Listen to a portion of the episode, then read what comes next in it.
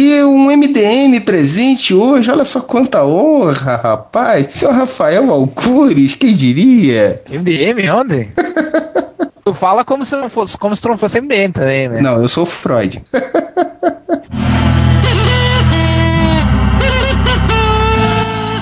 Olá, meus amigas. Vocês estão ouvindo o podcast Waheva. Reiten Waheva.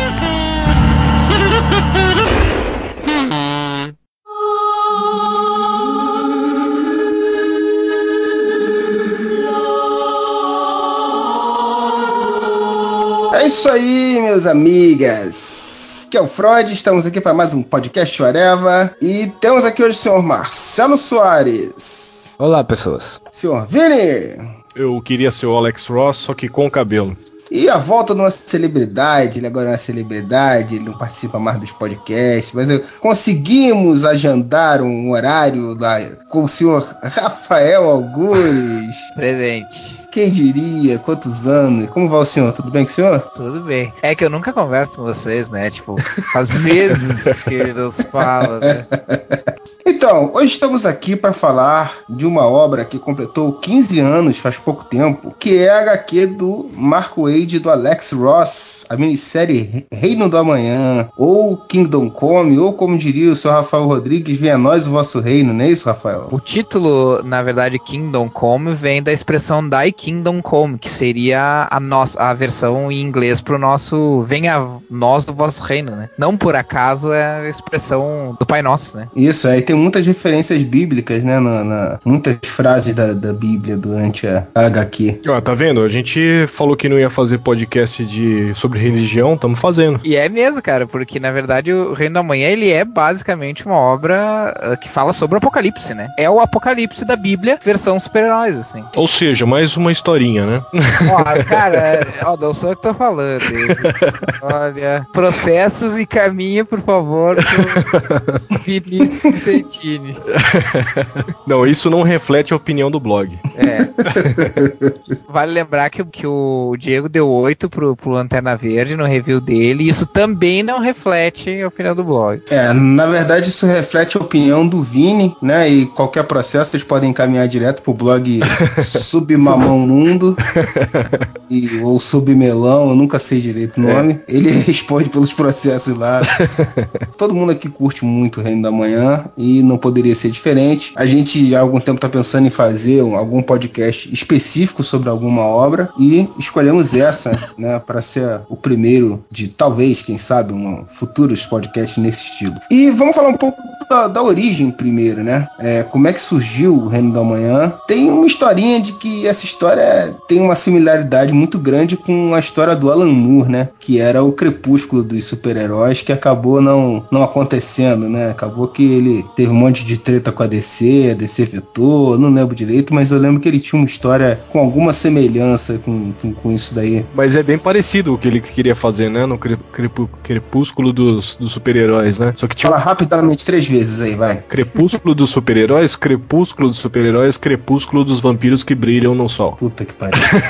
Mas tinha um negócio interessante, né? Nesse crepúsculo que tinha lá, ele, ele dividiu, né? A casa de aço, que era do Superman, e a casa do trovão no Capitão Marvel. Fez como se fossem panteões, né? De cada, de cada grande herói do, da DC. A lógica do Alan Moore é que esses dois panteões regeriam o mundo, né? Tomariam o mundo nas mãos e controlariam a vida das pessoas que têm poderes. É bem lógico, assim, bem dentro da realidade, na, até da época, né? Que os super-heróis eram tão poderosos que poderiam realmente controlar os seres humanos tranquilamente. Tem a pegada do Alan Moore, né? É uma coisa mais. É, é, e a pegada do Reino do Amanhã também, se for ver, né? Nunca saberemos, né? O que, que seria daí, né? A gente não pode querer diminuir o Reino do Amanhã por causa disso. Mas teria algumas coisas interessantes aí, né, cara? Além de ser escrito pelo Alan Moore, pô, o, ia ter o Constantine fazendo os renegados dessa, dessa ordem mundial aí, ia ser encabeçada pelo Constantine, né, cara? Não tem como não imaginar que seria uma porra muito interessante de ler isso aí. Funciona legal, né? Porque o Capitão Marvel também, a origem dele é mágica, então, cara, seria, com certeza seria interessante. Mas a DC vetou, já era. E aí, curiosamente, muitos anos depois, o senhor Alex Ross chegou com uma ideia e falou assim: ó, eu queria desenhar uma porrada de super-heróis assim, que fosse mais ou menos assim, assado, com uma sinopse muito vaga, assim, do que, que seria. E aí, junto com o Mark Wade, o Mark Wade começou, não, isso aqui pode ser dessa forma e tal. Eles criaram todo um esqueleto, né? O Mark Wade criou toda um, uma lógica para poder dar um sentido à história e poder ter uma moral e ter todo um, todo um embasamento que justificasse a ideia que do Alex Ross, né? A ideia original que era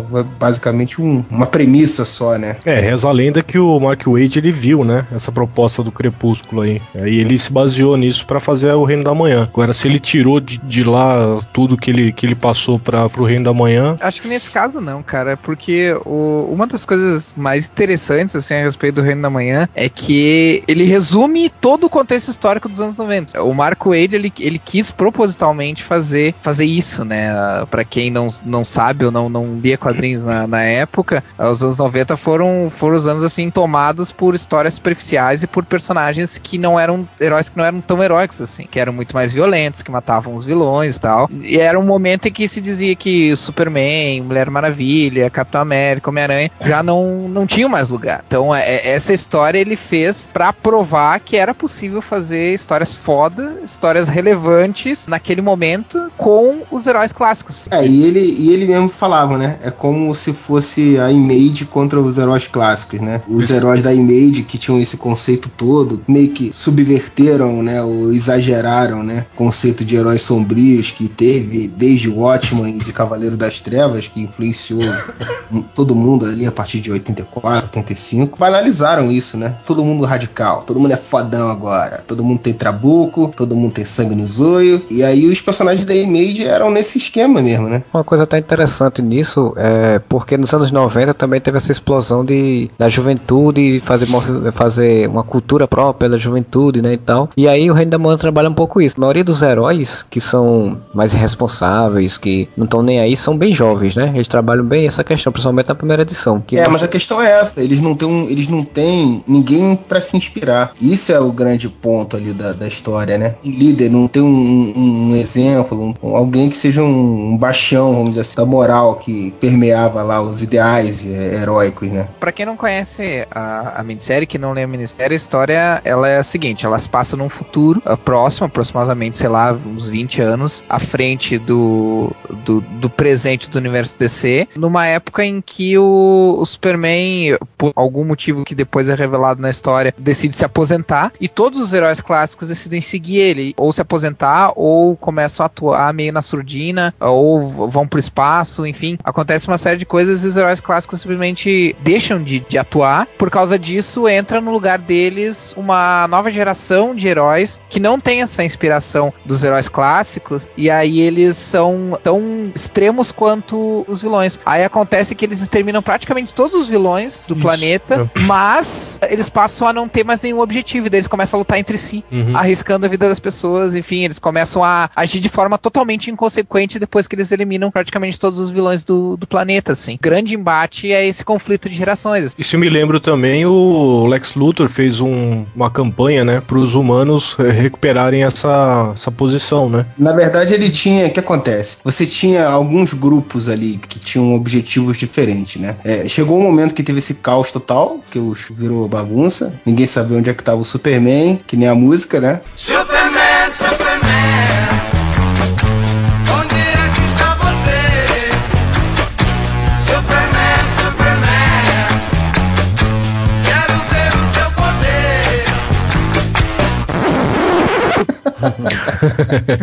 ele se exilou, né? Ficou 10 anos exilado, coisa assim. E aí virou uma zona do caralho, né? Puta puteiro do caralho. Começou a se formar umas coalizões, né? Alguns grupos que tinham a intenção de, de resolver essa situação, ou para resolver a situação, ou para ganhos próprios em cima disso. Então você tinha o, o próprio Batman, que o Batman, ele nunca tá de bobeira, né?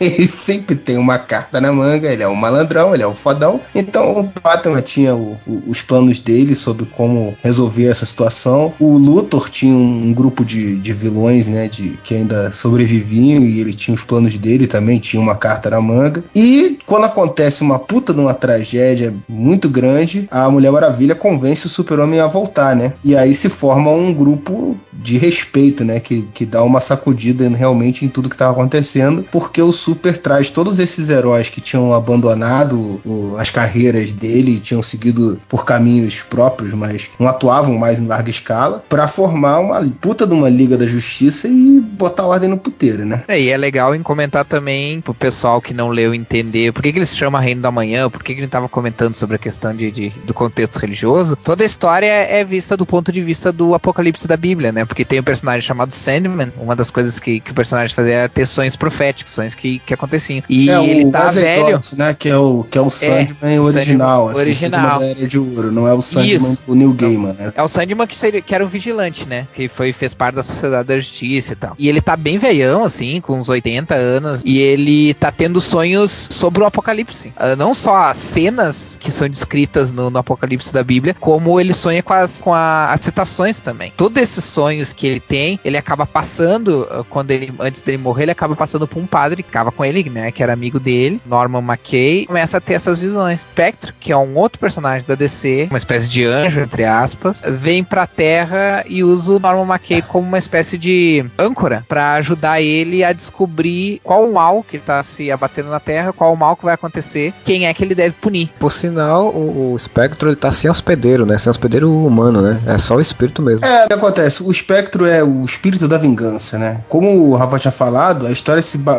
se baseia muito no futuro do universo DC como ele era na época que ela foi lançada, né? Então ele pega o, o Espectro na época, ele já tinha uns poderes de um deus praticamente, né? Ele era um personagem com, com uma capacidade incrível, né? Mas que basicamente o conceito dele se resume a vingar quem comete atos de maldade, né? Fez cagada, ele vai lá e fode a vida do cara. Sabe que vai ter uma, uma baita de uma cagada, precisa decidir quem vai pagar por isso. 20 anos se passaram, o Spectre já tá meio descacetado da cabeça. Ele já não tem mais a mesma conexão com os humanos como ele tinha no início, que ele tinha um hospedeiro, como ele era um, um herói recente, né? O cara já alcançou o poder de uma entidade divina, realmente. Então, ele busca essa, esse julgamento humano nesse padre que era amigo do, do Sandman, né? Os dois servem mais de uma âncora para você acompanhar a história pelos olhos deles, né? Eles vislumbram todos os eventos como se não participassem desses e aí vão mostrando cada ponto, a moral de cada personagem, o que cada todos os movimentos são mostrados do ponto de vista deles também.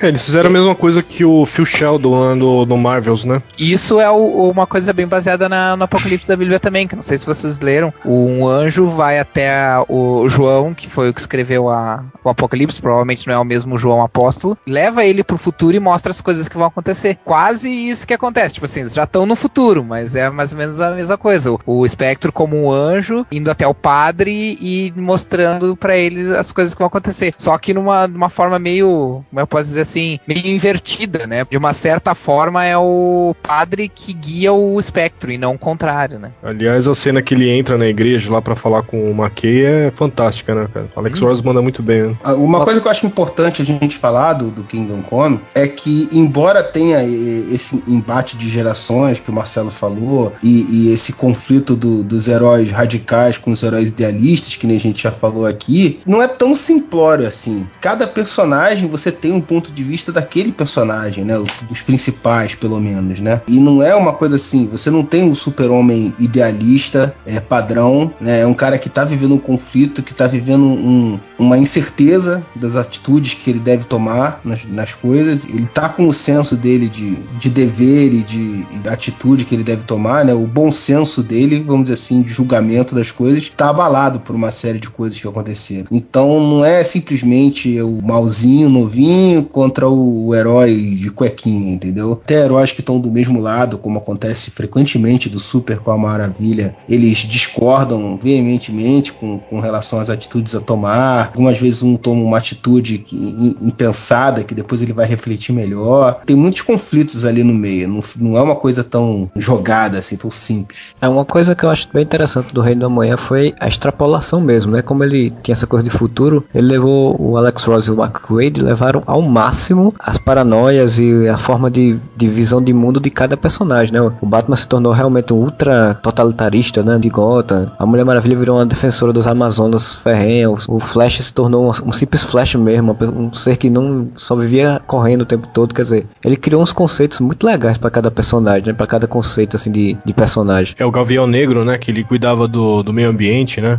Protegia a floresta e tal. É, ele, é, ele tava com um ele- avatar bem egípcio, né? Ele virou um gavião, na verdade, né? Um homem, um É. homem gavião mesmo. É, ele virou o Anub, era Anubis, né? Que, que tinha Era uma- Horus. Horus, Horus isso, é. era- É tipo considerado um ecoterrorista, né? Agora, É, o legal e- também é que essa- é- é- esses, isso tudo é muito bem dosado, né? Uma coisa que eu acho legal no Reino do Amanhã é que precisa conhecer os conceitos básicos dos personagens só. Por exemplo, muitos personagens, eles têm importância na história, mas, assim, o foco basicamente gira em torno de poucos. Que, cara, é muito personagem de tudo que é tipo. É filho do fulano, é não sei quem do cicrano. Se você for se você for um fanático, se você for um cara que curte muito os heróis, como, como acredito que é da gente aqui, você vai identificar muita coisa legal, assim, personagem que é derivado de, de um, de outro. Mas, se você não conhece porra nenhuma, cara, você não precisa, entendeu? Você precisa conhecer os conceitos básicos, assim, do Super, da, da Maravilha, do Batman, do Luthor e pronto, cara. E você vai Uhum. conseguir acompanhar perfeitamente a história. É, na verdade, a, a grande pegada da coisa é é justamente isso. Tipo, a essência desses personagens ainda vale nos dias de hoje, no caso, na época em que foi, foi feito, mas eu acho que ainda cabe a, a mesma pergunta pra hoje. O idealismo, os valores que eles defendem a- ainda valem hoje. Eu acho que, acho que essa é bem a pegada, assim. É, é que, que é uma coisa que eu sempre falo sobre fazer, por exemplo, um filme de Superman. Eu, eu acho um erro fazer um filme de Superman num mundo mais inocente. Eu acho que justamente o que faria o Superman ser legal é botar o Superman do jeito que ele é, do- da- com a personalidade dele, de bom moço, de escoteiro, de, de fazer tu- tudo aquela coisa que a gente diz que as, que as pessoas não são assim, e botar ele num mundo como o nosso, num mundo fudido, em que ele vai ter que fazer, toma- fazer escolhas. Eu acho que é mais ou menos isso que fizeram no, no Reino da Manhã. Colocaram os personagens num mundo tão extremo e disseram assim, tá, e agora? Agora nós vamos ver se esses personagens realmente possuem a essência que dizem possuir, sabe? É, a história gira em torno de vários personagens, assim, tem uma importância muito grande, mas o Superman, obviamente, tinha que ser o personagem central mesmo, né? Até porque ele foi o inspirador de. A história é uma grande homenagem aos heróis também, né? E ao, à origem deles. Então, o Superman foi o que originou todos, né? O grande ícone, assim, do- dos super-heróis. Por isso que gira em torno dele. O fato dele ser uma inspiração ou não para a humanidade tem uma importância muito grande dentro da história. Outra peça importante, apesar de aparecer pouco na série, é o Capitão Marvel, né? Ele é o que eu falei lá, a carta na manga do, do Luthor, né? Luto. Na verdade, eu, eu acho que eles botam o Capitão Marvel como o Superman se ele se rendesse a essa, a essa nova leva de personagens extremos. Também achei isso aí, sim. É, com a desculpa de que ele tava sob domínio, né, de outro. Ele teve essa desculpa também, mas que no final ele re- recobrou lá os, os sentidos. aliás, puta cena, né, cara? Ele com a mão na, na boca do, do, do Shazam. Vou tirar a mão da sua boca. Você falar a palavra, o bicho vai, vai comer. Capitão Marvel, o que eu acho mais interessante é a questão de que você tá lá vendo o Billy Batson e todo mundo achando que é o Capitão Marvel, né? É, porque ele envelheceu, né? E aí ficou com a mesma aparência do Capitão Marvel. né? Pois é, isso foi É, muito bem não. sacado. Isso é, isso é outra coisa também pra comentar pra quem não, não conhece o personagem Capitão Marvel. Na verdade, ele é uma criança que, quando vira o Capitão Marvel, fica num corpo de um adulto, né? No Reino da Manhã, como se passou mais ou menos uns 20 anos à frente, próprio Billy Batson, o próprio Guri, que se torna o Capitão Marvel, cresceu e ficou com a cara do Capitão Marvel. Então todo mundo olhava pra ele e achava que ele era o Capitão Marvel quando ele tava sendo só ele mesmo, né? Uhum.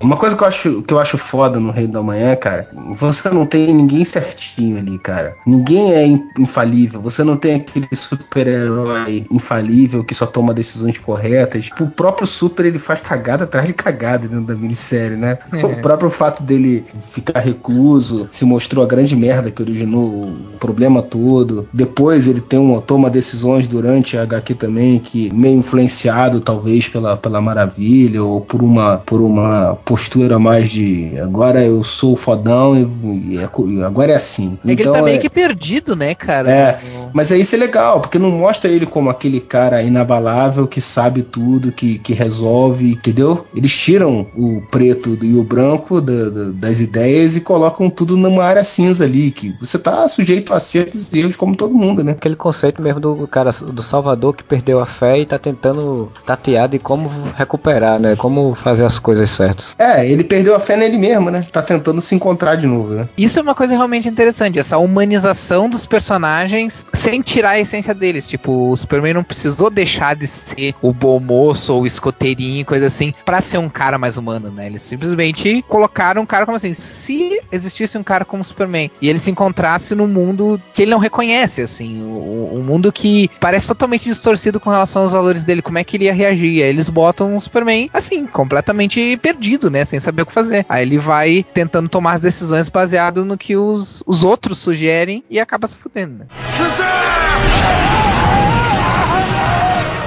Vamos citar rapidinho aqui, então, alguns pontos que eu acho cruciais aqui da HQ, que são algumas questões justamente que ela levanta, né? No, no começo da HQ tem essa questão do, do Superman se afastar, né? Ele se afasta, na verdade, por uma pressão da opinião pública, né? O público demanda heróis é, mais violentos que realmente chegam lá e resolvem, que detonam um bandido em vez de prender ele para ele fugir de novo, que nem sempre acontece nos quadrinhos. E aí é por essa demanda popular que o Super acha que então o tempo dele já acabou e ele se manda, né? Se exila e acaba dando a merda toda. Isso foi um, um ponto que eu achei muito legal, porque foi uma analogia justamente ao mercado de quadrinhos da época, né? Que os personagens que faziam sucesso eram os personagens radicaisões e botavam para fuder ao invés dos idealistas. Você lembra como é que eles fizeram isso, né? Se eu não me engano, foi o Luthor que matou todo mundo do planeta diário, né?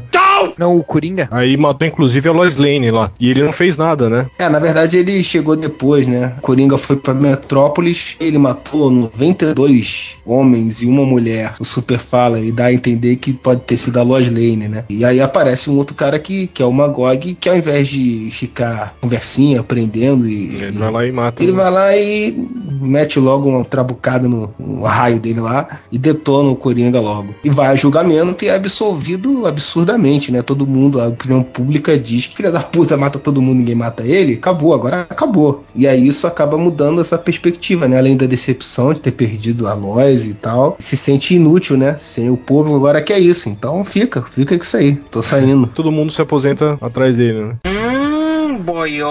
Ele pendura chuteiro e vai ser deputado em algum, alguma coisa. Se fosse no Brasil, com certeza, né? Mas é aquela coisa da, da escalada, né? Que daí quanto mais extremo o herói fica, mais extremas são as consequências, né? O Magog, que digamos é o, é o personagem que representa essa, esses heróis extremos e que foi, vamos dizer assim, o responsável por, pela aposentadoria do Superman, acaba chegando numa situação em que ele acaba causando uma destruição no Kansas e acaba destruindo a economia americana, né? Da- Não, a economia global, né? Porque Global, revista- né? É, porque a revista é americana. Enquanto qualquer coisa dos Acontece, Estados é. Unidos é, é mundial, entendeu? É, nos Estados Unidos tem um campeonato mundial que só se disputa nos Estados Unidos. Tudo que acontece nos Estados Unidos aconteceu no mundo, entendeu? E aí ele faz essa merda, né? E aí é isso meio que força o Superman a voltar, né? O Rafael tá todo educado. Não, ele faz essa merda, não sei o que. Não quer dizer o que é, mas eu quero dizer spoiler porque eu acho a cena do caralho. Ele rasga o Capitão Átomo no meio, É. explode tudo, cara. Digo, porra, que genial isso, né? Destrói o estado do Kansas inteiro e mais não sei quantos. É, daí é, é como se outros estados. atômica, né? É, e aí os heróis conseguem, os outros heróis, entre aspas, né, que estavam na situação lá, conseguem conter a- de alguma forma e pro estrago não ser maior. Mas aí destruiu-se o celeiro da América, como eles chamam, né? Que são o, parte agrícola, a parte de criação de gado bovino e tal, que são esses estados, e aí entra numa puta crise nos Estados Unidos por causa disso. Tem algum gado que não seja bovino? Tem, o gado suíno é considerado Ah, é? Não, eu, eu ia fazer. eu ia- se fudeu agora. Olha, tem, Tirar onda. tem, Se fudeu! É porque, esse, é porque esse podcast tá muito sério, cara. Eu queria fazer uma piada. Ah, sei, é, é, você não erra, não, é. Você se sacrifica em prol da, da- do, Em prol do riso. É, você é um altruísta, vai tomar no cu. Eu sou um, um gado cavalar. Gado Screw lá, os Screw viraram gado. É, tem esse É também. verdade, as É. vaquinhas Screw. Eu entendo perfeitamente a função dentro da história. Eu entendo a importância dentro do contexto até do que o cara queria passar, de analogia com os quadrinhos, por pelo Superman ser um inspirador. Mas vocês não acham que talvez tenha sido exagerado um pouco a influência do Superman em todos os heróis da antiga? Tipo assim, não surgiu mais nenhum que, que se conseguisse ter. Eu digo assim, porque cada herói tem os seu- seus pontos fracos e fortes, tá? Tudo bem, eu sei que o Super é inspirador, beleza. Só que, cara, em seus títulos próprios, os caras sempre tinham suas qualidades exaltadas, assim. Então, quando o Superman foi embora, todo mundo falou assim: ah, pô, o Superman foi embora, embora também. Nenhum se levanta pra poder tomar, nenhum chama essa moral pra si. Eu entendo o Batman não fazer isso porque ele tem o seu, seu, seu método próprio de agir, mas você não acha que isso foi exagerado? Mas, cara, isso, isso é tipo, sabe aquele joguinho de, de, de futebol de infância? Chegou um monte de garotinha arruaceira e o Superman fez, pô, não quero mais brincar, vou levar minha bola. Então ele fez, ah, vamos embora também. Aí, cara, eu, eu não sei se vocês já passaram por isso, cara, mas eu já passei várias situações, assim, de grupos de amigos, assim, que um desiste e todo mundo desiste, cara, sabe?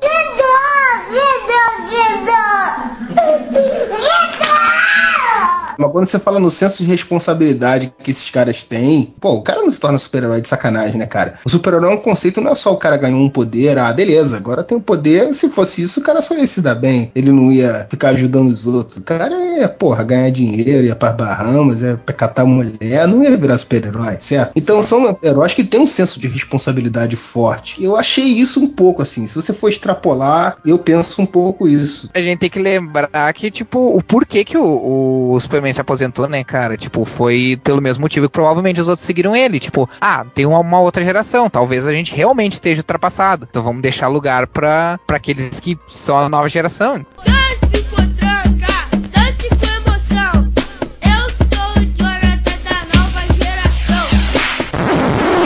Então, mas veja bem, eh, tem os principais lá, eles não, na verdade, não se aposentaram, né? Por exemplo, lá em Keystone City, lá que era do, do Flash, não tinha mais eh, problemas com, com bandidagem e tal, porque ele ficava vigiando a cidade inteira lá. Tinha o lance do Gavião Negro lá, que ele ficava protegendo as florestas, o, o Lanterna Verde montou uma, uma estrutura gigantesca fora da Terra, né, pra, pra ameaças alienígenas. O Aquaman nem aparece direito, né? O Aquaman é um caso à parte ele é foda nessa HQ É. em uma frase só. Não admito que fale mal do Aquaman. Ele fica lá debaixo d'água lá e tal. Mas- é Ele vira que- simplesmente e fala assim: olha só, vocês só fazem merda lá em cima, eu quero É, que vocês pode se crer. fodam. Vocês cuidam de uma merrequinha lá, eu sozinho cuido de 70% do planeta e a minha parte tá legal, cara. É, Se então. vocês estão uma merda, foda-se. Então, aí que tá. E eles não se aposentam. O Batman, por exemplo, controla a cidade de Gotham City e tal. Então, na verdade, o grande problema da, na HQ que é mostrado são os heróis que já tinham eliminado todos os vilões, ficam lutando entre si, né? Na verdade, eu, eu, eu sempre pensei isso dessa questão mesmo da, da- da- do embate de gerações, né? Porque ele meio que quer mostrar que tudo aconteceu porque uma, uma geração empurrou a outra pra fora, né? Essa coisa mesmo da nossa própria sociedade, de que os jovens normalmente, com toda a cultura deles, com toda tecnologia que eles desenvolvem e tal, meio que impõem as coisas, né? Que eles querem, o que eles querem fazer. Então, acho que foi um pouco essa noção que eles quiseram colocar também. Legal. Agora vamos pra terceira que eu queria citar, que é quando eles acham o Magog, né? E o Magog fala uma coisa muito emblemática que ele fala no. É que a culpa, na verdade, é tudo bem, o público quis ele. E o Magog se sente muito culpado, na verdade, por tudo que aconteceu. Mas ele joga a culpa pro Superman, não pelo fato do Superman ter se afastado. Isso aí foi uma circunstância, ele não cita isso. Mas ele cita pelo fato do Superman não ter se atualizado com o tempo, ter ficado sempre a mesma coisa. E por isso o público não quis mais ele e quis um, um novo tipo de herói, né? E aí é um ponto que eu acho que também é relevante a- da gente falar, porque isso é um ponto que sempre teve do Superman, né? O fato de que o Superman tá ultrapassado. Ele, eu acho que de todos os heróis, é o que mais representa esse, esse idealismo, esse altruísmo dos heróis e tal. Tava ultrapassado, né? E agora a gente tá vendo um momento nos quadrinhos também que estão tentando, de certa forma, trazer ele pra raiz do personagem, que não é bem a forma como ele é mais conhecido, né? Que é uma forma que, embora seja um retorno às origens, é uma forma de tentar atualizar isso, dar uma visão diferente dele. interessante, assim, tentar fazer essa abordagem, né? Mas mesmo mesmo tempo, eu acho que essa visão mais idealista do Superman, sem essa coisa mais violenta e visceral, também é boa quando você sabe utilizar. Que nem na minissérie do Superman vs a Elite, né? Que vai até virar desenho também, animação. Que o Superman ele é confrontado exatamente com esse lado mais heróis fodões que matam, que são populares e tal. E ele mostra que aquilo ali é só pueril, né? Aquilo ali de passagem. Que vai manter mesmo durante todos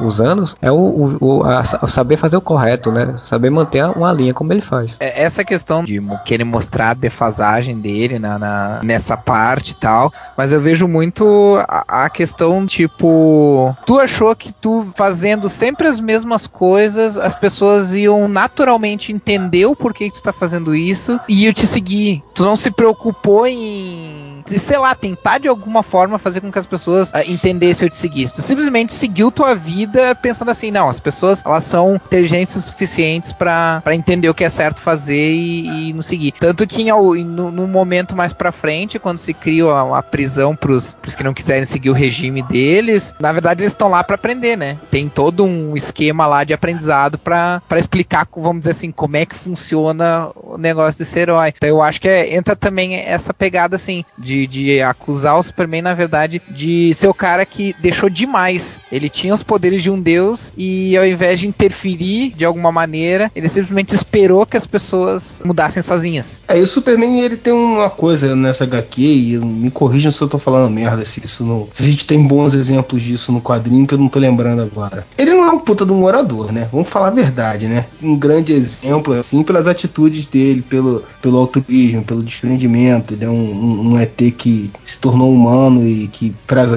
prega sempre o certo e tal. Nessa HQ mesmo, ele não tem nenhum momento em que ele consegue ter um discurso inspirador e que ele consegue conclamar e mostrar às pessoas o, lado certo das coisas, né? uma, uma parte da HQ lá que ele entra num bar lá que tem o lobo, tem vários eh, heróis assim, eh, mais secundários e tal, e ele fala que se eles não se aliarem, né, a, a nova maneira que eles querem eh, comandar o mundo, que eles que se recusarem e tal, eles vão ser todos enquadrados, né? Vai pelo, pelo medo, né? Ele não faz um puta discurso, tipo, ó, vocês precisam agir da forma certa e tal. É, e aí na sequência chega o Oliver Queen, né, o arqueiro verde, pelo lado do Batman, e fala assim, ó, agora que o, que o cara saiu aí, ó, o lado do Batman aqui tem café no bullying. Aí que- Pode crer. Eu acho muito legal que nessa cena ele fala assim, tá bom, agora vocês, agora vocês vão ouvir a resposta democrática. Tipo, você É. sabe que lá nos Estados Unidos eles os, tem os dois partidos, o conservador e o democrata, né? O Batman se vê como os democratas, a equipe do Superman, por exemplo, seria os conservadores, né? Uma coisa sutil, assim, mas, mas interessante. Mas isso que tu falou, Freud, de, da questão dele não ser um bom orador, eu acho que linka com o que eu comentei, sabe? Ele não se vê como um Jesus, por exemplo, como o cara que vai levar multidões. Ele se vê como um cara que tá fazendo a parte dele e que ele torce que as pessoas sigam o exemplo dele. Só. Ele não se vê como como cara proativo. Ele nunca foi uma pessoa proativa no sentido de dizer assim, não, eu vou falar com essas pessoas e vou explicar para essas pessoas por que da minha visão, por que, que eu penso assim, por que, que eu acho que é assim que as pessoas devem agir. Ele nunca foi proativo nesse sentido. Ele sempre foi o cara que, não, eu vou fazer o meu, vou fazer o que eu posso fazer e eu espero que isso seja o suficiente, sabe? Então, que de certa forma é uma coisa meio limitada. Tipo, eu acho que o Batman e o Superman, eles, no, no Reino da Manhã, eles representam esses dois extremos, assim. O, o Batman com a necessidade de controlar tudo, com aquele pensamento de o povo não pode decidir por si próprio, então alguém melhor tem que decidir por eles. O Superman totalmente oposto, que é justamente assim, tipo, não, eu não, eu não vou me meter, eu, eu tenho que deixar eles descobrirem sozinhos, sabe? Mas isso é legal, cara, porque isso aí se alterna muito durante a HQ. O Superman ele chega a ter essas atitudes aí de não, agora é o seguinte, ó, vamos pegar todo mundo, vai ter que seguir meu jeito, se não seguir meu jeito, o pau vai cantar, que é uma atitude é, mais de ditador, vamos dizer assim. Tá perdidão. Ele tá E- bastante. Aí você pensa assim, pô, isso é o cerne contra o ideal dele, sempre foi, né? Como é que o cara, ele tá muito perdido pra cair nessa, né, bicho? Porque vai contra tudo que ele repre- sempre representou, né? É, tanto que ele pede ajuda, né, pra Mulher Maravilha lá pra, pra dar uns toques pra ele. Tanto que é aí, aí que eles vão até lá a Atlântida, né, atrás do, do Aquaman e tal, que ele se nega a ajudar. Aí o Aquaman paga uma geral e a Mulher Maravilha sai. Tá bom, pô, você vai ver, tá bom, fica aí então. O Mark Wade e o Alex Ross são muito inteligentes, né? Porque no universo DC nós temos. Não temos só o Superman, nós temos vários heróis, assim, nesse sentido, que são bem fortes é, no nível Superman. O que, é que ela- eles fizeram? Botaram o Superman de um lado, botaram o, o Capitão Marvel do outro, o Aquaman fica de fora, né? Que teoricamente o Aquaman poderia, teoricamente, ter super força e tal. E o Ajax é um bêbado. Só faz uma participação bem rápida, assim, né? Mas é um cara que tá totalmente de- detonado na psique dele. Então, quer dizer, tirou um dos caras que poderiam desequilibrar a balança. né? Mas isso, eu, eu tava lendo uma matéria aqui antiga da Wizard falando sobre isso, pelo que eu me lembro aqui, espero não falar merda, o Rosa ele não queria botar o, o- o Ajax, né? O Wade arranjou um jeito de colocar o Ajax ali no meio e botar uma ponta que deu uma puta relevância pro personagem, mesmo ele, o sentido dele dentro da história, mesmo ele aparecendo por, sei lá, acho que uma página só. Ele não tinha fraqueza de, do fogo? Chega a ser explorado, né? Ah, sim, mas ele não vivia bêbado?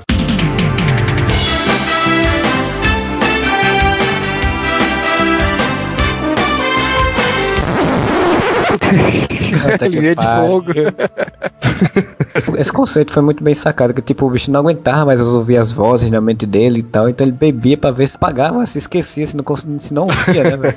É, eu, eu achei esse conceito, assim, uma, uma saída interessante. Tipo, fica meio óbvio, pra quem, pra quem leu os quadrinhos da DC, fica óbvio que isso é uma desculpa pra tirar o, o- o Ajax da jogada, porque senão a história não, teria sentido. A coisa ficaria muito desequilibrada e, obviamente, a história seria bem diferente. Mesmo assim, achei uma sacada muito, muito criativa, assim. Além dele ser tão poderoso quanto o Superman, ele tem poder que o Superman não tem, que é a telepatia. Eles mostram que esse desespero dele por, por tentar entender o ser humano, já que ele tem telepatia, ele pode ir mais a fundo, digamos assim, pra tentar entender a mente humana, fez com que ele, que a mente dele se despedaçasse, assim, acabasse se tornando um- uma sombra do que ele já foi, né? thank you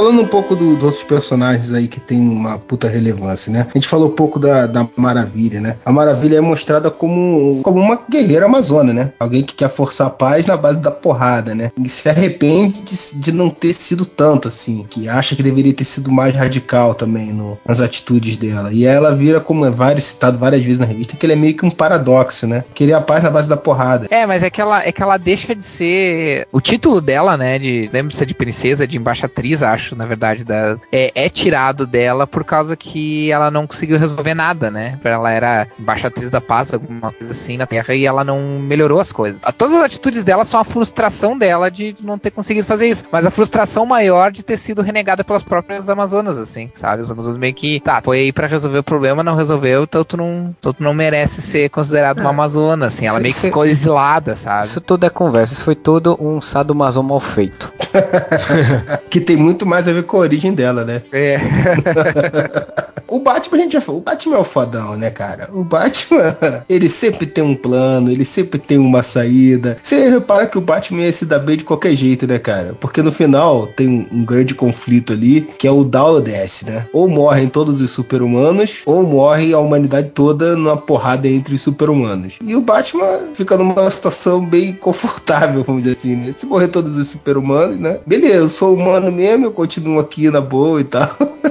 Mas é, é aquele cara tradicional, né? Sempre tem um- uma saída, né? Não é infalível, mas é aquele cara que sempre tem uma visão mais ampla do que todos os outros, né? Ele engana o Luthor, ele, ele engana o Superman também, de certa forma, porque ele se coloca como a parte de, de tudo e ele não tá a parte porra nenhuma, ele tem seus próprios planos pra resolver as coisas. É o senhor fodão, né? Como sempre. Uma coisa que eu acho interessante de comentar, que a gente tá falando desses dois personagens específicos, é que o Marco Wade também trabalhou eles de uma forma bem interessante, assim, que eles, na verdade, representam o Superman dividido, né? O Superman, ele é ao Sim, mesmo sim. tempo super e ao mesmo tempo homem. A Mulher Maravilha, ela se tornou, ela é a, a parte super do Superman e o Batman representa a parte homem. Então é tipo assim, é como se fosse aquele, o Deus e o Diabo que ficam falando no ouvido do cara, sabe? É tipo assim, é meio que um conflito assim. Ah, cara, e tem uma cena entre o Superman e o Batman que é, é muito foda.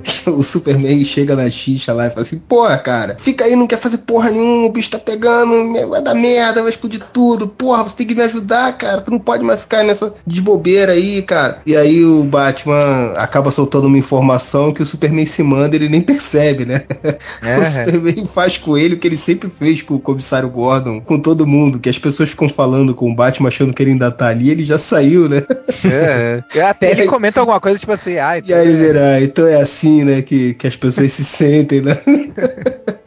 Mas o Super chama ele e fala assim, cara, o que a gente sempre teve em comum, que a gente sempre valorizou a vida acima de tudo. Uhum. Então pode ter todas as diferenças, cara, mas você não pode se virar as costas pra isso, né? Sim. E aí eu não sei se isso foi o que fez a diferença dele entrar no combate. Porque a impressão que eu tinha até ali é que ele tava numa posição de, de eu ganho de todos os lados, né? E aquele de momento pode ter sido sobreviver, a- é, pode ter sido o momento da virada dele, realmente, dele entrar no, no conflito final ali pra valer, né? Também tem a questão um pouco a questão da, da amizade entre eles também, né? Porque ele só entra ali depois e, ele vai junto com a Mulher Maravilha. Tipo, o Superman tá lá já, né? Duelando, brigando, lutando com o Capitão, essas coisas. E aí eles dois vêm em, em auxílio a ele, né? É como se fosse aquela coisa mesmo da, da, da amizade deles ter também influenciado dele fazer aquilo. Não só o, o gosto. E essa coisa própria até que o Algures falou, né? Dos dois indo auxílio deles. É como se os dois lados quebrados de Superman tivessem se unificado pra poder fazer com que o Superman ganhasse a luta, né? É, mas aí eu vejo também uma, uma. Por um outro lado, assim, o que o, o que o Freud falou. Que a impressão que me dá é que o Batman tava tão perdido quanto o Superman. E, na verdade, ele não sabia qual dos lados ele deveria. Eu deveria acho que não, ajudar. cara. Eu acho que ali foi uma situação assim. Só que a É. diferença. Só, só, só que a diferença é que o Batman nunca admitiria isso. O Batman, ele é aquele tipo vilão, super vilão de, de desenho, que não importa o que esteja acontecendo, ele tá se fudendo, ele diz, não, mas o plano tá tudo correndo como eu planejei, assim.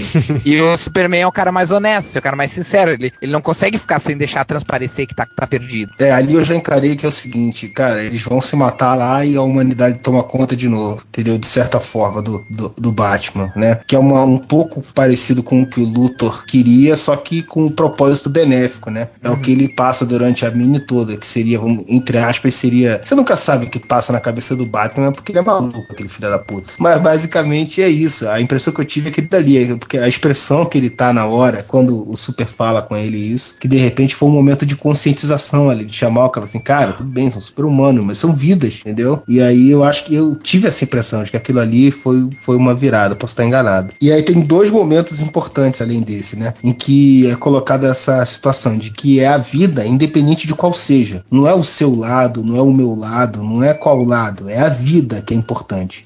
Que é esse, e depois no final, quando há um sacrifício, né, de um personagem, que é o Capitão Marvel, olha o spoiler ver. Foda-se, tem 15 anos HQ. Que o Capitão Marvel se sacrifica, né? E aí tem um- uma frase foda no final do, do Super falando. A escolha de ou a vida dos humanos ou a vida do- dos heróis, né? E ele fez, ele, por ser as duas coisas, fez a única escolha que tinha sentido. A vida independente de qual seja, né? E, eh, e se sacrificou em prol de, de todo mundo dentro do, do possível, né? É, ele foi o verdadeiro herói, na verdade, né? É. Ele, ele foi o que, que fez aquilo que o herói clássico deve fazer, né? Foi ele que deu o exemplo, no fim das contas, né? É, ele foi o herói que sempre foi que nunca trataram direito, né? Porque pra mim ele é, Tão, ele é tão ou até mais foda do que o Superman. Talvez pela imagem de Capitão Fraldinha que ele tem desde a da Liga Cômica, né?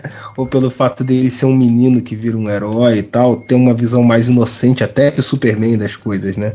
De que ele foi o que mais teve dificuldade de entender e se adaptar a esse mundo mais violento que, que surgiu com os novos heróis, né? O Luthor se aproveita disso pra controlar ele, né? Isso é até trabalhado na Liga da Justiça Sem Limites, né? Que no episódio que ele participa, que ele tá teoricamente tentando entrar na, na Liga e tem todo aquele quebra-pau que joga um Superman contra ele, ele se transforma em Shazam, fica usando esse mesmo golpe do Shazam Superman e tal. No final, ele vai pra reunião lá, eles aceitam ele na Liga da Justiça, ele pega e faz, olha, não, não é pra mim, vocês são muito muito violentos, vocês têm uma visão de mundo muito diferente da minha, assim, eu não, não quero, vou embora. Ele dá as costas e vai embora. Shazam! Tem uma coisa que a gente não pode deixar de falar, né? Que é a arte da revista. O senhor Alex Ross realmente fez jus a toda a fama que ele tem, que ele já tinha construído com o Marvels e que ele continua a- com outras obras até hoje aí, apesar que hoje ele faz mais capa do que história, né? Tá ganhando bem, né? Tá que a vida ganha. O próprio design dos uniformes é foda, né, bicho? Fala aí, quem, qual foi o que vocês acharam mais maneiro aí do- dos personagens redesenhados aí? Cara, eu falo que eu gostei muito da roupa do Alan Scott, cara. Eu achei, tipo, uma visão fantástica de cavaleiro medieval arturiano aí. Que eu fiquei.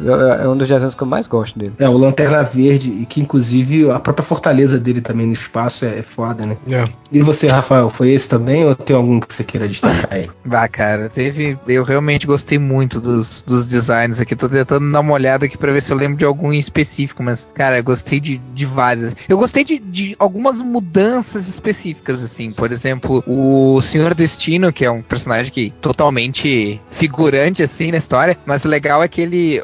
Como o, o Senhor Destino ele é um personagem que, na verdade, é um elmo, né? E, o, e a pessoa que usa o elmo é só um hospedeiro de, da entidade. Nessa versão, ele é só a entidade, né? Não, então ele só tem o elmo e uma capa, assim. E, o, e uma. Ele é tipo um fantasma, né? Só tem a, o elmo, a capa e as luvas. E acho, acho muito legal esse, esse visual aí. Achei legal a, a, a roupa que a Mulher Maravilha usa, a armadura que ela usa, mais de guerra, assim. Achei muito É. foda. Pode crer. E você, Vini? Eu também gostei de, de todos, cara. Eu gostei da- do símbolo do Superman ficar preto daquele jeito lá. Ele mudou bastante ó, o S, né? Acho que ficou bem sóbrio, assim, para os tempos que eles estavam vivendo.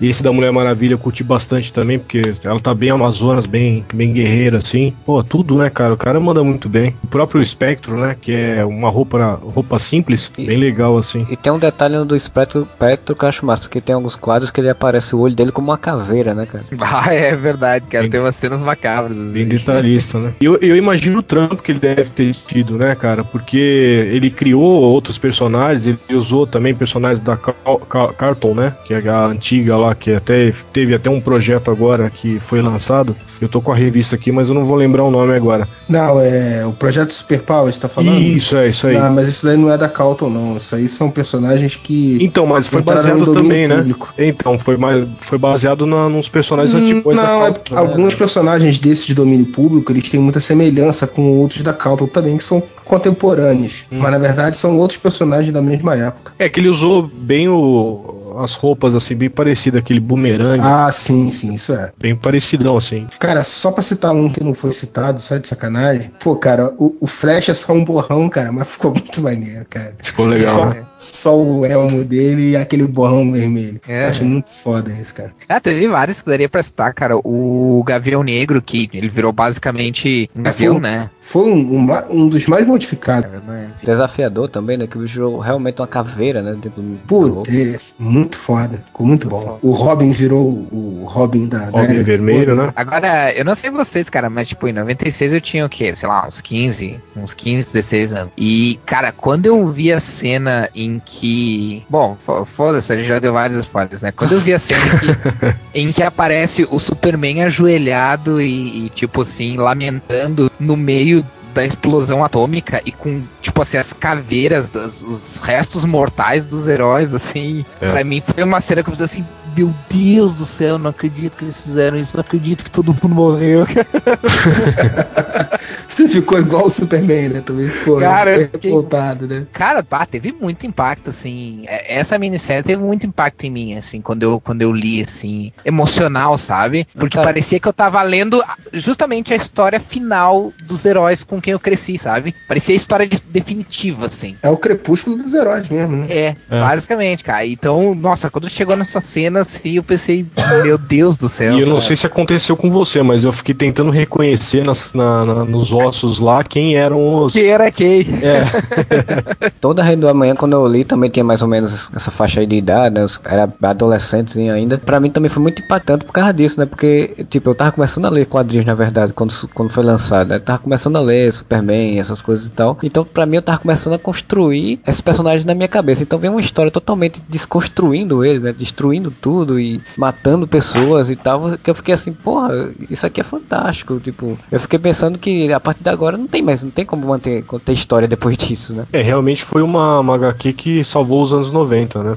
É, com certeza. Falando sobre a arte, cara, uma outra coisa que é foda é que, cara, é incrível a quantidade de easter egg, de aparições que ele coloca na HQ inteira e homenagens, inclusive, né? Pode Porque crer. se você vê o, o- a prisão lá, o Gulag lá, a prisão onde coloca uma porrada de supervilões, igual a, a Fortaleza da Legião do Mal do desenho, né? Os robôs do Batman lembram aquele primeiro Batmóvel antigo. Tem um momento que ele coloca as capas de Action Comics e de Detective Comics lá. Sensational Comics, que é a da Mulher Isso, Maravilha. Maravilha. Isso. E, porra, ele bota aparições de pessoas, ele bota Bjork, ele bota o Stan Lee, ele Os bota Beatles. Beatles, ele Os bota os heróis da. Marvel, é, que nem né? ele fazia, é que nem ele fazia em Marvels também, né? Em Marvels ele colocava referência de todo mundo, né? Os próprios heróis da Marvel estão ali também, né? Tem uma cena lá que, a- se eu não me engano, a Aurora é, participa, né? A Tempestade. Sim, se eu não me engano, tem o Phil Sheldon também. Tem o Thor, aparece o Thor. Tem o Questão, tem o Rorschach. O O Lobo Moço Cordão. do Pântano aparece. O Lobo Gordão também. Então, pra quem curte quadrinhos, ainda tem esse bônus, né, cara? De você achar um monte de pequenos detalhes escondidos ali, né? E sempre vai passar muita coisa, né? Tem umas edições aqui antigas da Wizard, que são da época que a revista saiu originalmente aqui no Brasil, que são a Wizard da editora Globo, né? Na época que ela só colocava destaque pra aquela merda daqueles personagens da Image mesmo. Porque ela publicava os heróis da Image, né? Então, não sei se os caras faziam isso. Tinha que fazer pra poder ajudar na venda, né?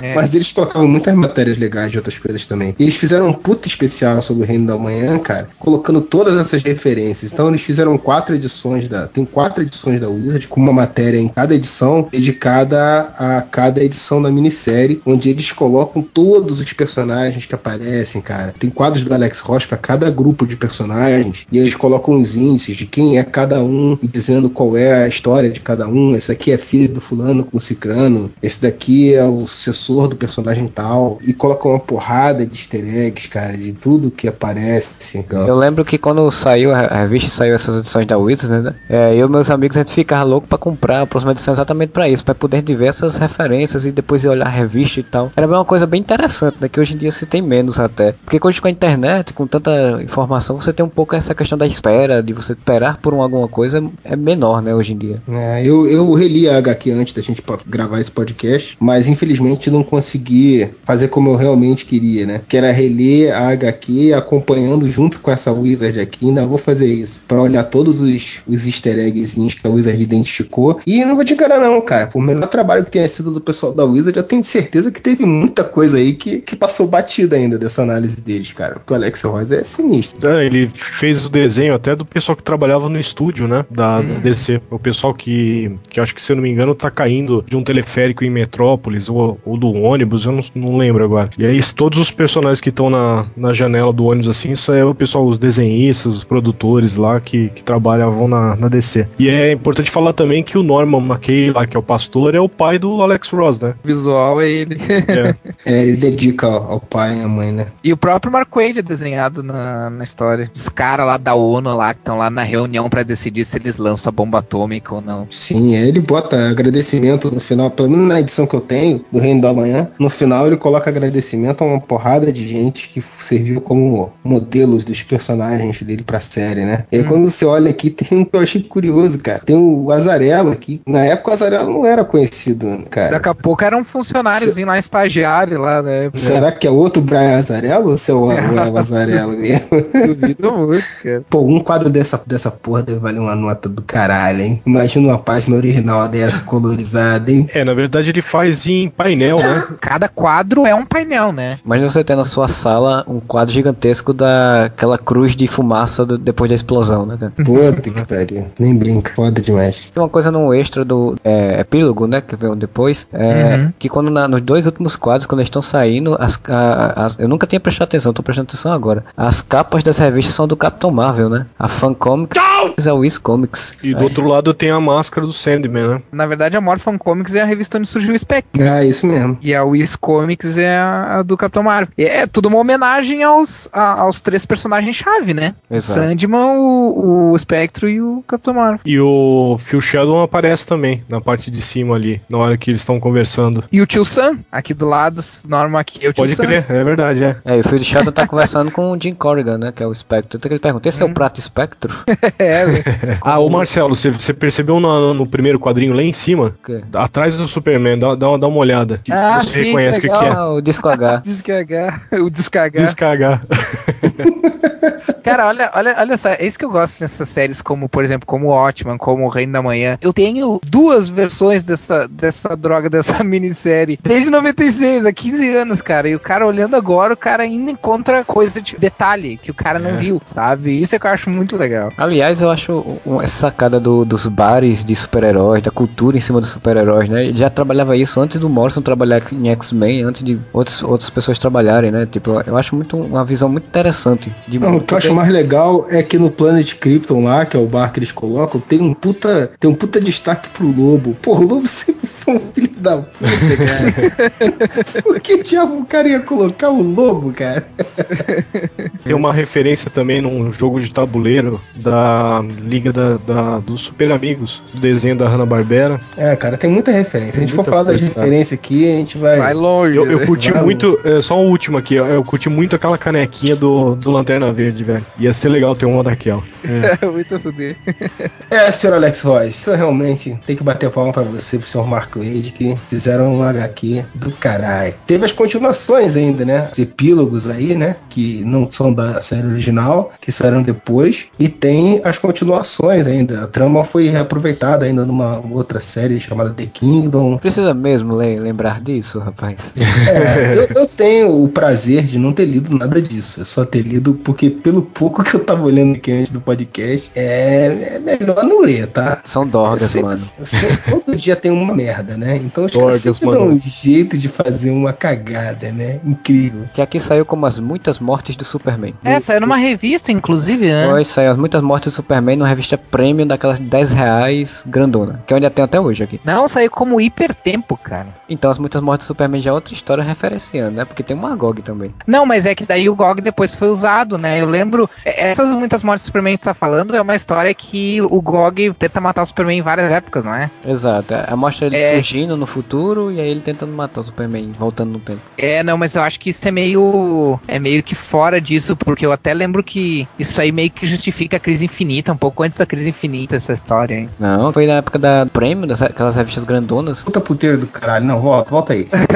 Não, mas eu lembro que ele fala que tinha alguma, alguma distorção no espaço-tempo, assim. que é- Então, vamos falar primeiro do epílogo, né? Depois de encadernados e tal, eu- a minha versão é uma versão encadernada da época da editora Abril ainda, que se permite encadernou as, as quatro edições originais. Então não tem epílogo, não tem extra, é, é só o basicão e acabou. Mas não tem esses epílogos aí, né? Vocês que tem esse epílogo aí, fala um pouco aí do que teve nesse epílogo. Essa edição encadernada que foi lançada, ela tem páginas a mais, porque teve páginas que foram cortadas na história original, foram cortadas no lançamento americano mesmo. Então, quando foi lançado encadernado lá nos Estados Unidos, foram lançadas com essas páginas a mais. E tem um epílogo que se passa um ano depois da história original e que na verdade é só uma história bem casinha, assim, deles se encontrando ali naquele Planet Krypton, que era aquele, aquele bar temático de super-heróis, o Superman, o Batman e a Mulher Maravilha, contando uma novidade pro Batman, assim e tal. Ah, já dá pra falar, né, cara? Já Dá, falou tanta coisa da série, né, cara? Quem não leu, lê que vai valer a pena do mesmo jeito. E na verdade eles contam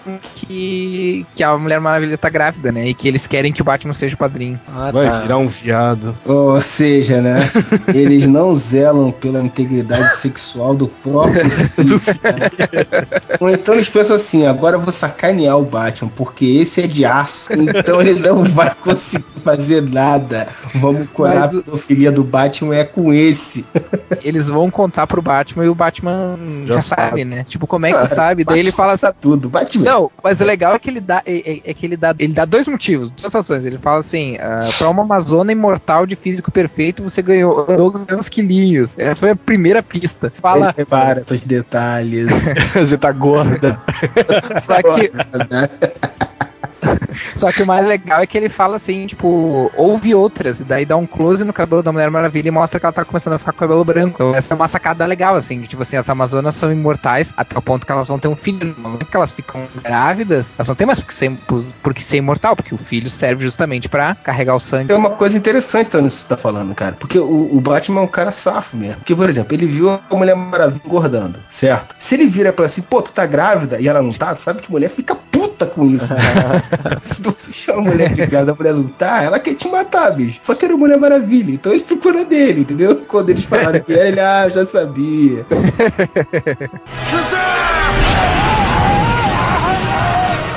Teve The Kingdom, que eu vi a sinopse aqui, eu fiquei. Se, se eu não fosse careca, eu teria ficado de cabelo em pé. Bem, eu agora tô tentando me lembrar, porque pra mim The Kingdom eram essas muitas mortes do Superman. Aí, Eita, não sabe porra nenhuma. Não, não, é uma série que veio pra cá como hipertempo, não foi? Isso, eu vou, eu vou lembrar, tá?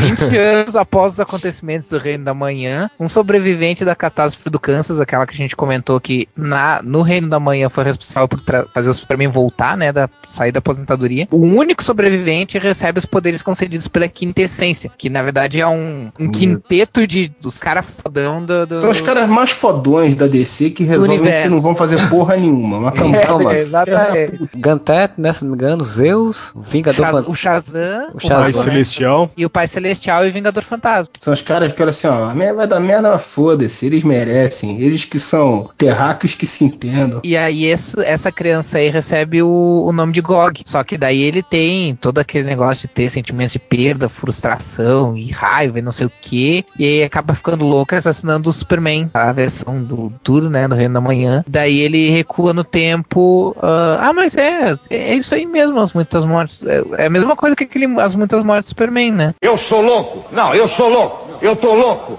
Não, eu não tô louco.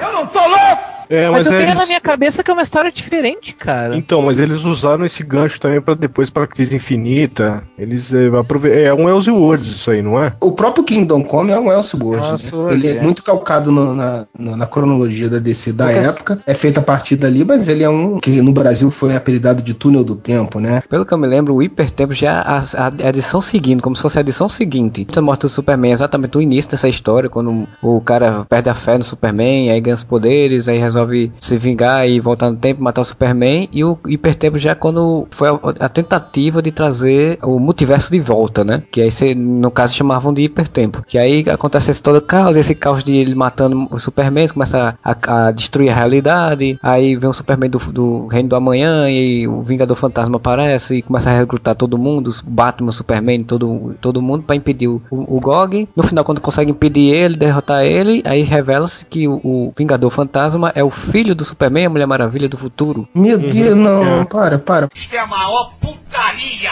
Putaria, putaria. É isso aí. Teve uma parada aí chamada The Kingdom, tá? que se eu fosse vocês eu passava longe. É isso, tá? Finge que não existiu. Além disso, aproveitaram essas histórias, como o Vini tava falando, né? Em histórias da Sociedade da Justiça e outras histórias aí. O Gog, o, o Magog, né? Na verdade, apareceu, que é o vilão, vamos dizer assim, inicial da, da, da HQ. É, ele apareceu em outras histórias, né? E o próprio Superman do Reino da Manhã apareceu em história da Sociedade da Justiça, né? Então teve algumas voltas. Eu não sei, eu não li. Eu lembro que numa edição do Jeff Lobb, quando ele escrevia Superman e Batman, se eu não me engano, tem algum momento que faz tanto tempo que eu, le- que eu ligo, eu não lembro direito, que o Superman do futuro aparece, dá umas porradas no, no, no Superboy, alguma coisa do tipo assim, e depois de- desaparece. Aí ele aparece no final como se ele estivesse num mundo totalmente destruído e cataclismático. Só que o Jeff Lobb nunca explicou isso. Ah, Pra variar, né? é, é, você queria que ele explicasse. É, você ficou esperando isso, né, Marcelo? É, e o- parabéns a você. Eu do GOG na, na Sociedade eu li algumas edições disso. E foi quando teve aquela coisa do, da crise infinita que depois o Superman da Terra 2 ressu- é, tá- é, ressuscita, alguma coisa assim do tipo. Ele, ele entra pra Liga da Justiça. E aí parece que também.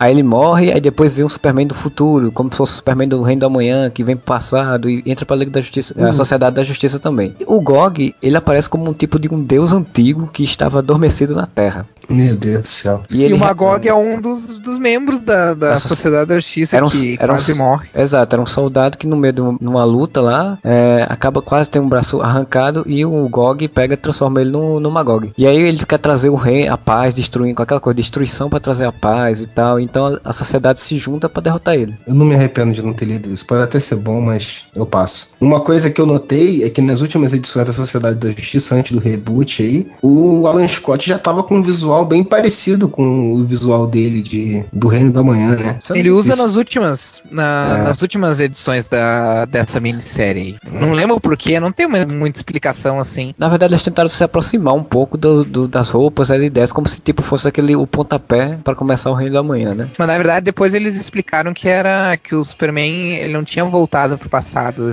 do Reino da Manhã. O universo do Reino da Manhã é a Terra 22 e ele na verdade foi pra sair, acabou mudando de realidade na verdade, né? É um outro universo, não não o futuro do universo DC. Ignorem essa porra toda, gente. Leia Reino do Amanhã, que eu recomendo pra caralho. Só realmente aficionados ou quem já curte as histórias mensais mesmo pra entrar nessa, nessa daí. Essa fria de, de ler essas Ah, histórias. puta que pariu. Esse negócio de coisa que altera o que já teve, eu fico puto com isso.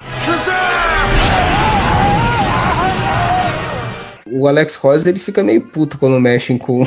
Embora DC tenha feito algumas vezes, eu não sei qual foi a participação do Ross nessas histórias aí. Ele não gosta muito que mexam com o Reino da Manhã, não, né, cara? A participação do Alex Ross nessas aí não foi é, nenhuma, né? O Wade participou, se eu não me engano, né, dessa hipertempo aí, alguma coisa, ou, ou ele revisou, ele fez É, alguma nessa, coisa. nessa do hipertempo aí, que lá fora só como The Kingdom, né, eu tava olhando aqui no Wikipedia, no gringo, eles estavam falando que, na verdade, os dois tentaram fazer uma espécie de um prequel, baseado no sucesso do Kingdom Come, só que começaram a discordar do- da, da abordagem, né? E a ideia era que o, o Gog ia ser um alien de um planeta, tinha se separado e criado Apocóplis e Nova Gênesis, quer dizer, já ia misturar com, a- com, a- com as ideias do Kirby, e que o Magog, na verdade, era filho do Superman com a Mulher Maravilha. Puta que pariu, aí também é foda, né? Aí, pô, isso é a merda que altera tudo, né, cara? Porque se o Magog é filho do Superman, isso altera completamente a dinâmica da história original, né? Ele cria. Sim, um- é como se ele não fosse lembrar, né? Do, É, do, do pô, próprio pai. Puta que pariu. Aí o Ross ficou puto e falou assim: ah, não vou fazer porra nenhuma, tomando cu.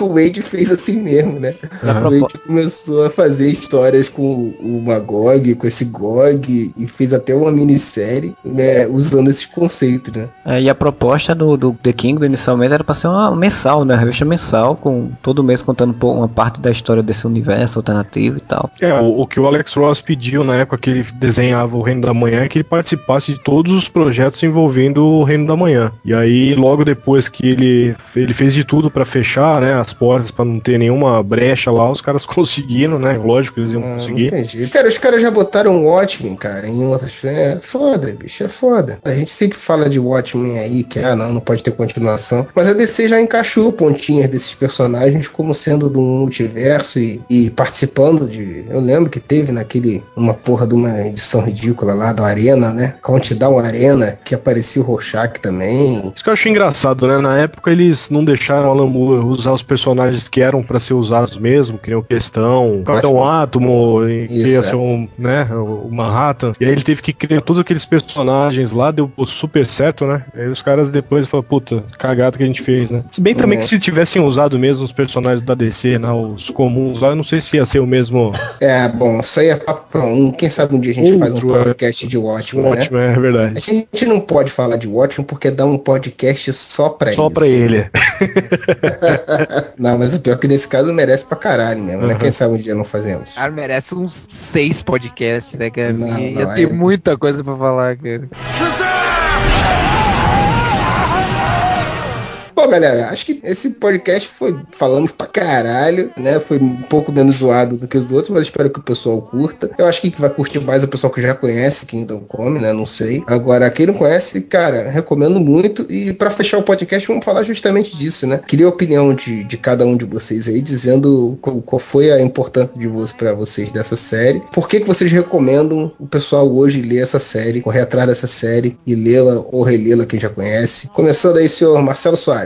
Eu resumo ela em um quadrinho. O Superman está quase destruindo a sede da ONU. E o Norman Lamacay, o padre, fala pra ele: Clark, não, você se culpa pelo Capitão Marvel, por Margog, pelo Kansas, por 10 anos de terminaram hoje. Sim, você está furioso, mas em sua raiva está esquecendo mais uma vez o que os humanos sentem, o que eles temem. Você não será perdoado por Cristo, Clark. Perdoe a si mesmo. E aí ele não destrói a, a ONU não mata as pessoas e resolve se unir à humanidade. Então, pra mim, Homem é isso: os heróis não, não serem simplesmente furiosos e serem heróis. Vini, Princípio, roteiro, não tenho o que falar, puta de um roteiro bom pra caramba. A arte também não tem né, o que falar, Alex Ross manda bem pra cacete. Eu acho que pra quem curte a DC, porque assim, ele, ele mostra muito a síntese de todos os personagens, isso é legal pra caramba, mas o que eu queria dizer assim que é, para quem curte o Capitão Marvel, por exemplo, vale muito a pena justamente porque eles deram uma, uma síntese pra ele assim nessa série que depois os caras poderiam ter aproveitado, né, em outras coisas que foram feitas do Capitão Marvel, mas eu acho que ficou só nela mesmo, né? Pois é, até o 952 ele ainda não apareceu. Pois é. Eu acho que a Era de Prata, né, tá, tá bem presente também na série, assim. Vale a pena. Chore não. Leiam de. Chore não. É, é chora muito emocionante, cara.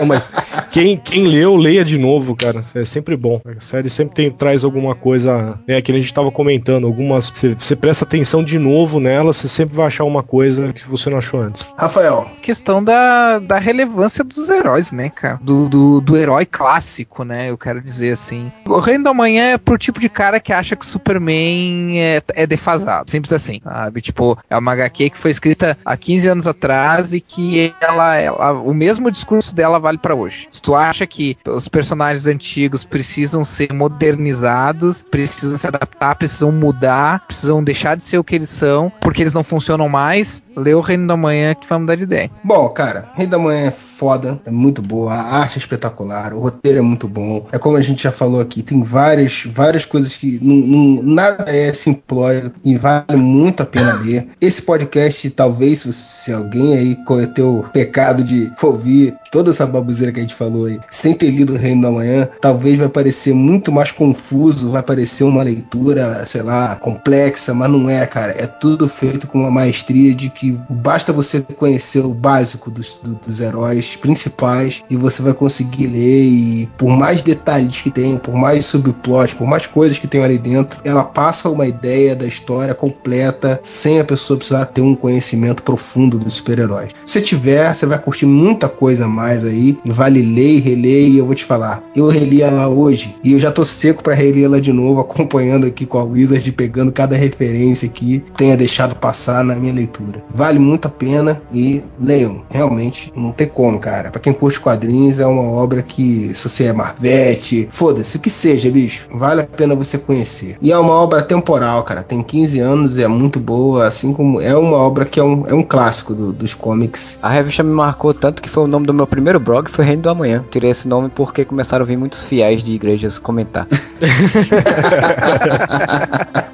Todo mundo achava que era um blog de religião. Que merda, hein? Então é isso, pessoal. Espero que vocês tenham curtido. Um podcast um pouco diferente. Caso vocês tenham gostado aí, quem sabe faremos outros nesse mesmo molde aí para outras HQs foda também. E até o próximo podcast. Whatever!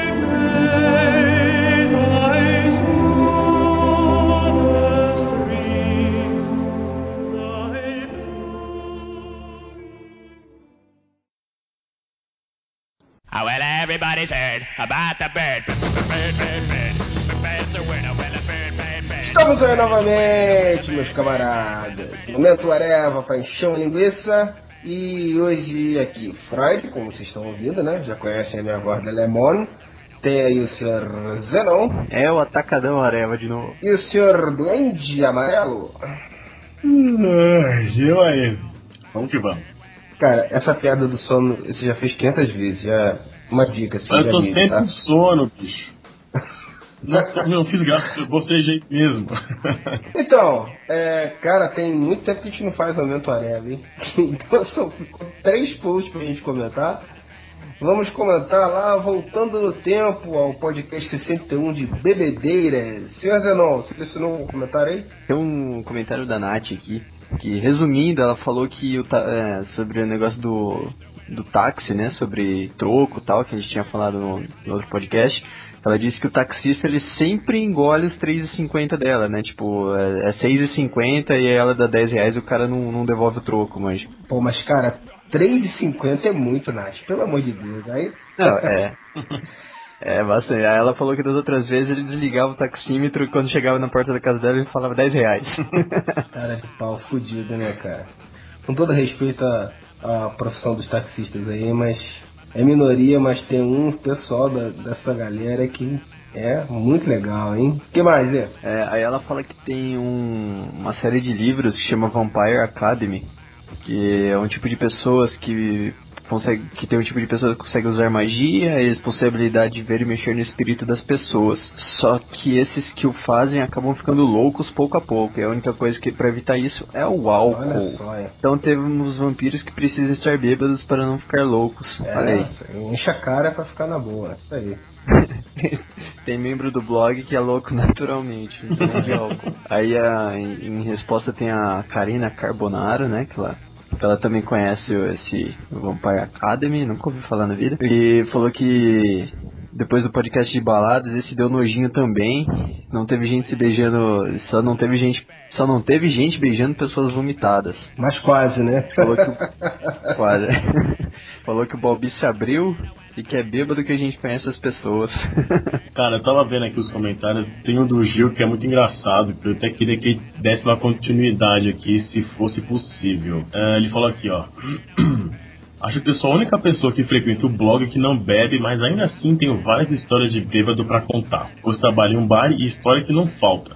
Ô Gil, conta pra gente, rapaz. Você vem aqui, fala que tem um monte de história de bêbado, sendo que você não é um dos bêbados, mas conta, né, velho? É, ele é a testemunha de, de tudo, né, cara? Do, do patético, de todos os bêbados do bar, né? Imagina que o cara não deve ter visto nos bar, né, meu? Ele é o. Ele é o motorista da rodada Forever, né? Todo mundo gosta de levar o cara pro Não, bar. é, eu for- eu vou dar o troféu do Forever Alone pro Douglas Carvalho de Souza, que escreveu assim: Beber parece ser uma coisa tão legal, mas eu ainda prefiro ficar com a minha vida Forever Alone na sexta-feira à noite jogando meu Mass Effect. Ah, vai te catar, meu.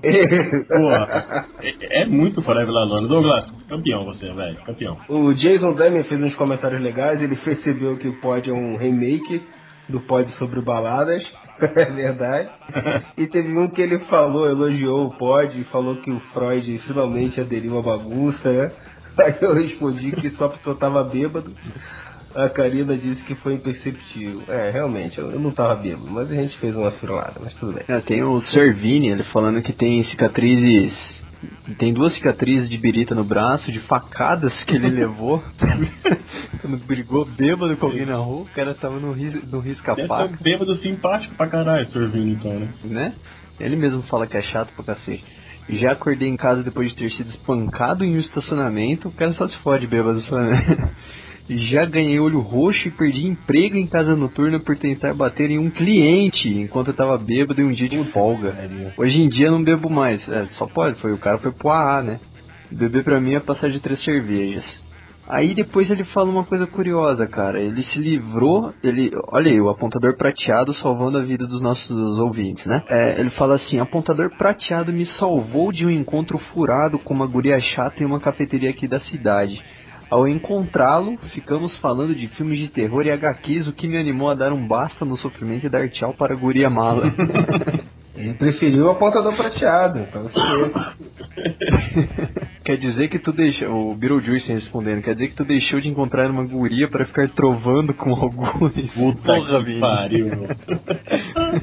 É, é. Bom, do- dos nomes carecas, né? Acho que não teve ninguém, né? Só teve o Alice de novo, que ele comentou como Carequiches Flikerovski. Não, não, tem outro aqui, ó. Ele disse que ouviu o podcast almoçando, o estômago dele é foda, é foda mesmo. Mas o, o minha garoto é que teve uma ideia melhor ainda, que ele tinha certeza que ele ia botar um nick tipo Calvites. Pô, teria sido melhor aí, tá vendo? Calvites Pickler, teria sido melhor. Bom, o, o próprio minha garoto colocou aqui, o minha garoto Zero Capilarevich. Que pariu. E teve ainda o Kio Caio, que comentou como Calvício Cesarovski. né? Então, mas aí eu acho que o, dessa semana ganhou o Minha Garota, né? Foi duplamente criativo, né? Além dele arrumar um, um apelido pro Alice melhor que o que o Alice botou, ainda criou o dele também. Então, os parabéns, minha garota. É, você foi o inútil da semana que comentou sobre esses, essas palhaçadas aí que a gente inventou. Bom, o que mais? Zenon, tem mais algum comentário? Senhor Duende. Ah, cara, tem o da Nath aqui que, que é o tal do caso do Blastoide, que a gente rachou o bico pra caramba aqui no, no Areva. E até, pergun até perguntei pra ela depois sobre esse caso aí, mas ela deu uma escapada, assim, pela tangente. É do vídeo, né, que ela disse que gravou, né? Isso, que ela estava num. Cadê? Ah, só isso, só vou ler um- uma partezinha aqui, ó. Ah, muito recentemente, estava numa pré-estreia de um determinado filme, completamente embriagada. Se não fosse suficiente, estava vestida de capa de varinha, ajoelhada no chão do cinema, atuando como juíza de duelo. De repente, eu grito.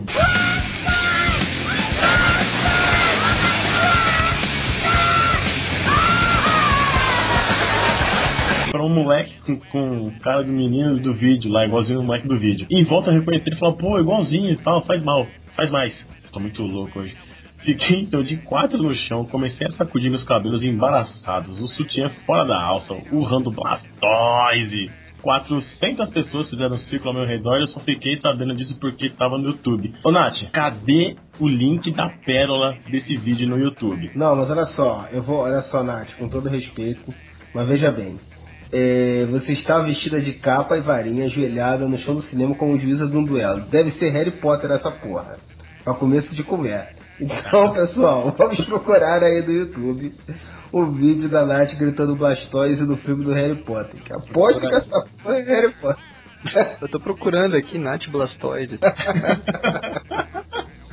Pô, você não pode, você não pode privar a gente desse momento de tanta descontração assim. Quero enviar o link e vai ter post. É um apelo, galera, é um apelo, pelo amor de Deus. Alguém descubra esse vídeo e mande pra gente. Vai rolar campanha no Areva, hein? Bom, o que mais, galera? Pô, teve muito comentário, gente. Então não dá pra gente realmente. é, e hoje tá lotado de comentários. São três posts que a gente olhou. Então é isso, né? Agradecer a todo mundo que comentou aí no do bebida. Pessoal, bastante gente reclamou aí do que, que o, o. A Drica, né? Perguntou por que como é que não pode ter a tríade alcoólica, Moura, Z e Loki. Teve mais alguém que perguntou também por que é um absurdo não ter o, o Loki e tal. É, mas é, a gente. É isso daí. Simplesmente porque eu não posso falar nada sem me comprometer nesse tipo de assunto, então. Então é complicado, é complicado, é complicado, e aí a gente segue adiante, né? Aí soma com, soma com os três caras comprometidos do Areva faz essas merda aqui, fica lendo, né? Complicado, entendeu? Vamos pro próximo. Vamos lá. Bom, aí teve o final, a semana que não teve podcast, né? e foi mais sucesso do que podcast. Então a gente decidiu agora que a gente vai fazer post com fotos bizarras é, toda semana e não vamos mais gravar podcast, porque fez muito mais sucesso. Teve 53 comentários. E cara, acho que é a, me- é a melhor sequência de comentários que a gente já teve na vida, né? E é muito mais fácil. Todo mundo reclamando de porra, caramba, filha da puta, vagabundo, viado. Que a gente já fez o, podcast. Mas teve uns comentários aqui incríveis, cara.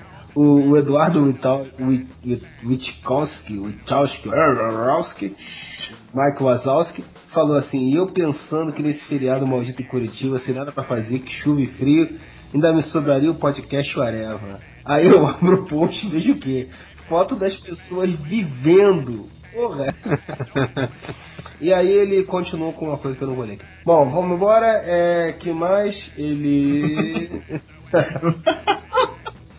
Bom, a Mariane falou aqui, ó, que situação de vocês, hein, rapaz. O elogiou o Marcelo, que pelo menos foi consciente, ao invés de dirigir foi na boleia. Ele falou que quer ver quem é que vai ser o homem de chamar o amado Tony de cachaceiro depois desse post. O Tony Pinga, né? Ele é chamado pelo Tony Pinga. Imagina. Beijinhos e uma aspirina, amores. Obrigado, mano. É legal que nessa foto o Marcelo tá com uma cara de deprê, né, velho? Tipo, É, corri tá- ninguém, vou embora aqui. Ele tá com aquela cara de quem tá já dormindo. Não, ele tá, ele tá com aquela cara de, de ressaca, né? Porra, velho, nunca mais eu bebo na vida, mano. Agora, um outro comentário muito pertinente aqui senhor Guilherme Balbi, hein? Zé Moro e Duende tomando bebidinha de bulezinha, hein? Bando de maricas. Olha, eu tenho, eu tenho justificativa que essa garrafa do Smirnoff que tá na minha mão era da minha namorada. É porque o resto, o, o próprio o Zenon e o, e o, e o Moro acabaram com a bebida do- da casa, né? Sobraram tudo aí das meninas. Então foi isso mesmo que teve que beber. Era despedida também, tá todo mundo indo embora, né, meu? É, a gente tem que tomar um refri antes de dirigir, não pode tomar Pois bebida é, eu ia dirigir. Pois é. Bom, agora o comentário mais pertinente de todos foi o da Leca, né? O que quer comentar esse daí? Cara, Daleca acendeu uma piada interna no, no Areva tão grande, cara. Olha só, o Leca disse. Até que tem uns rapazinhos bonitinhos no Areva, quem diria?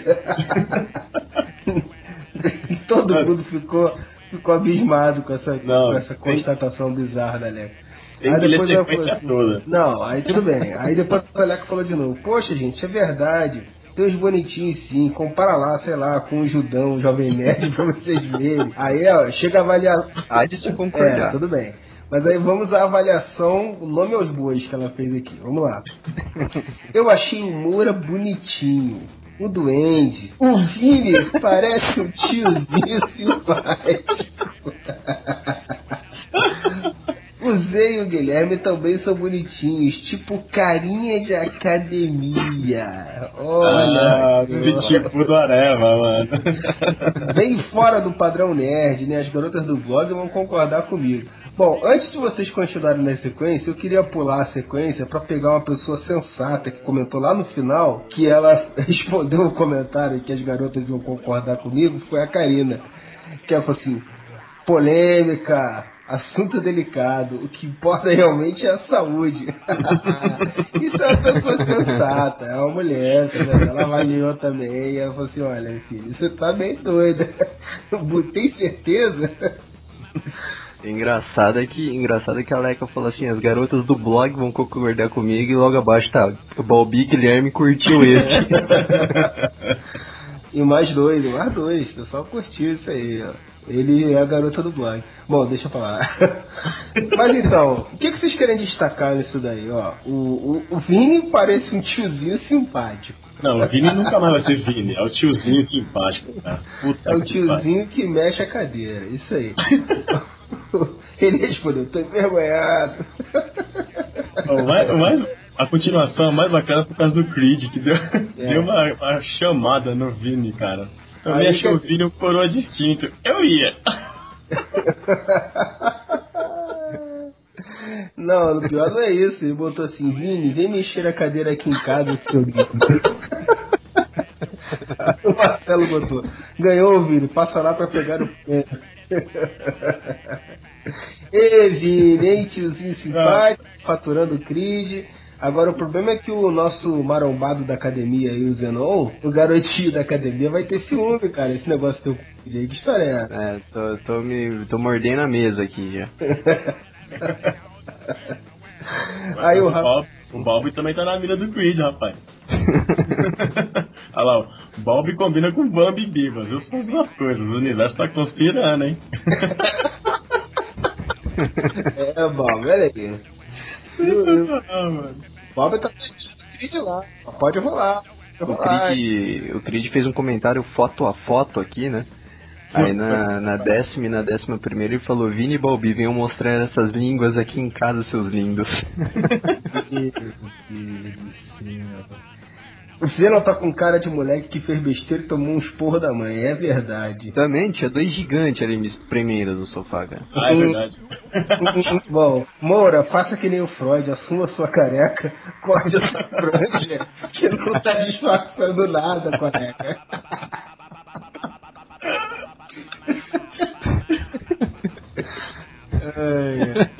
É, cada merda, meu. O Shazam parece aqueles desenhos do Liefeld. que tem mais de 100 dentes na boca. O Creed é campeão, né? Quando ele resolve, quando ele resolve comentar, é, é tenso, é tenso. O próprio Remy colocou aqui depois, tenso.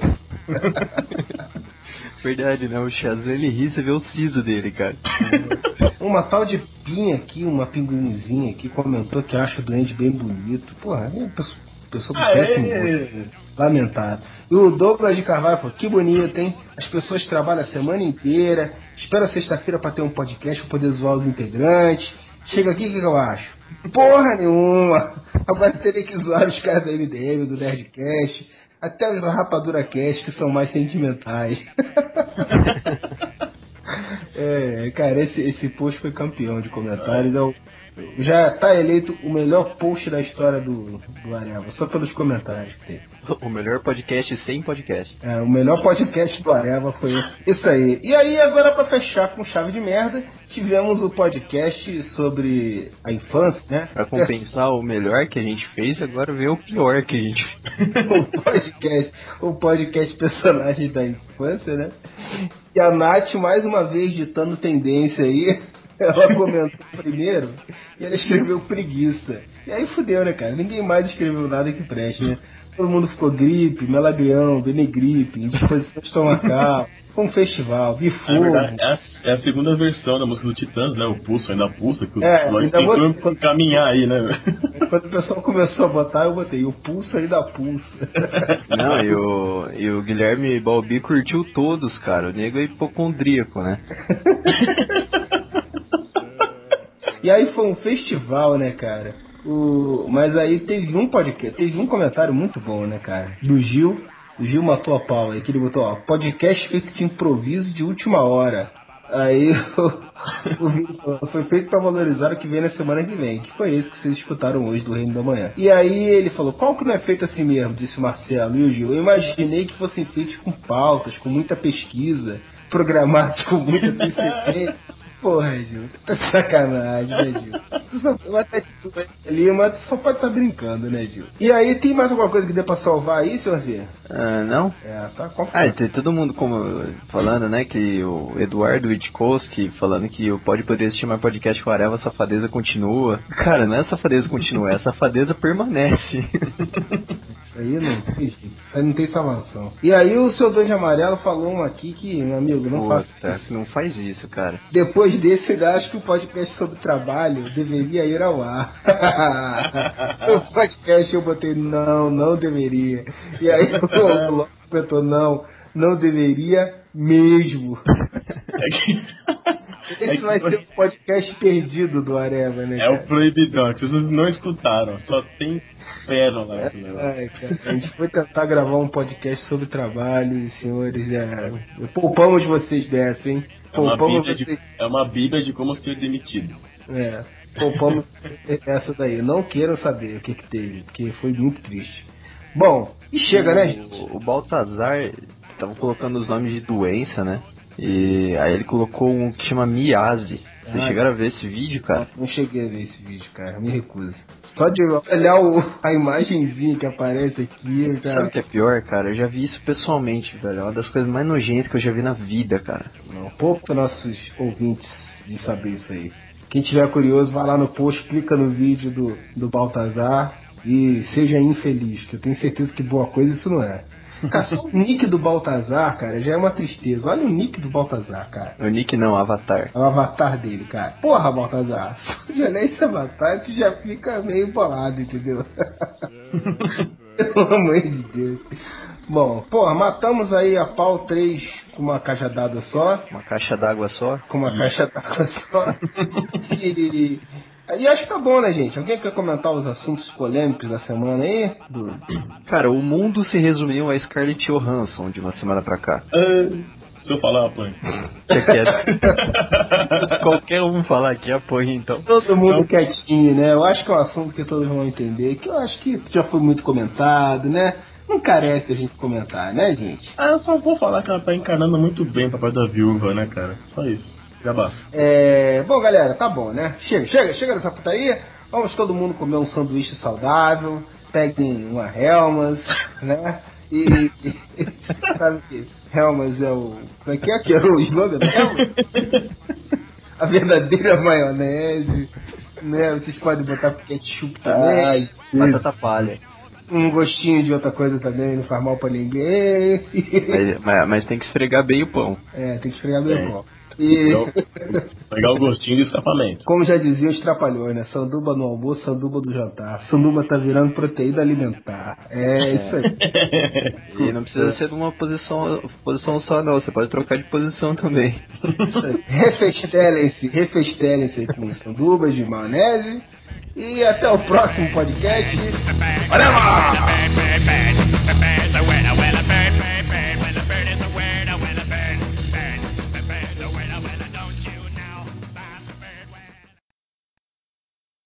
É, mas olha só, eu quero falar uma frase importantíssima aqui pro Vini, que ele precisa ouvir, tá?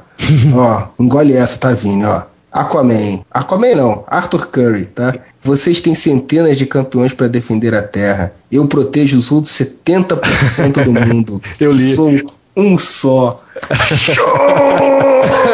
pra quem fala mal do Aquaman. E ele tá, e ele tá bem, bem reizão, né, cara, nesse... É. É Tá bem né? legal, cara. É, tá bem legal. Cara, vocês estão fazendo merda, eu afundo essa porra toda e pronto. Aí vira 100% meu. É, né?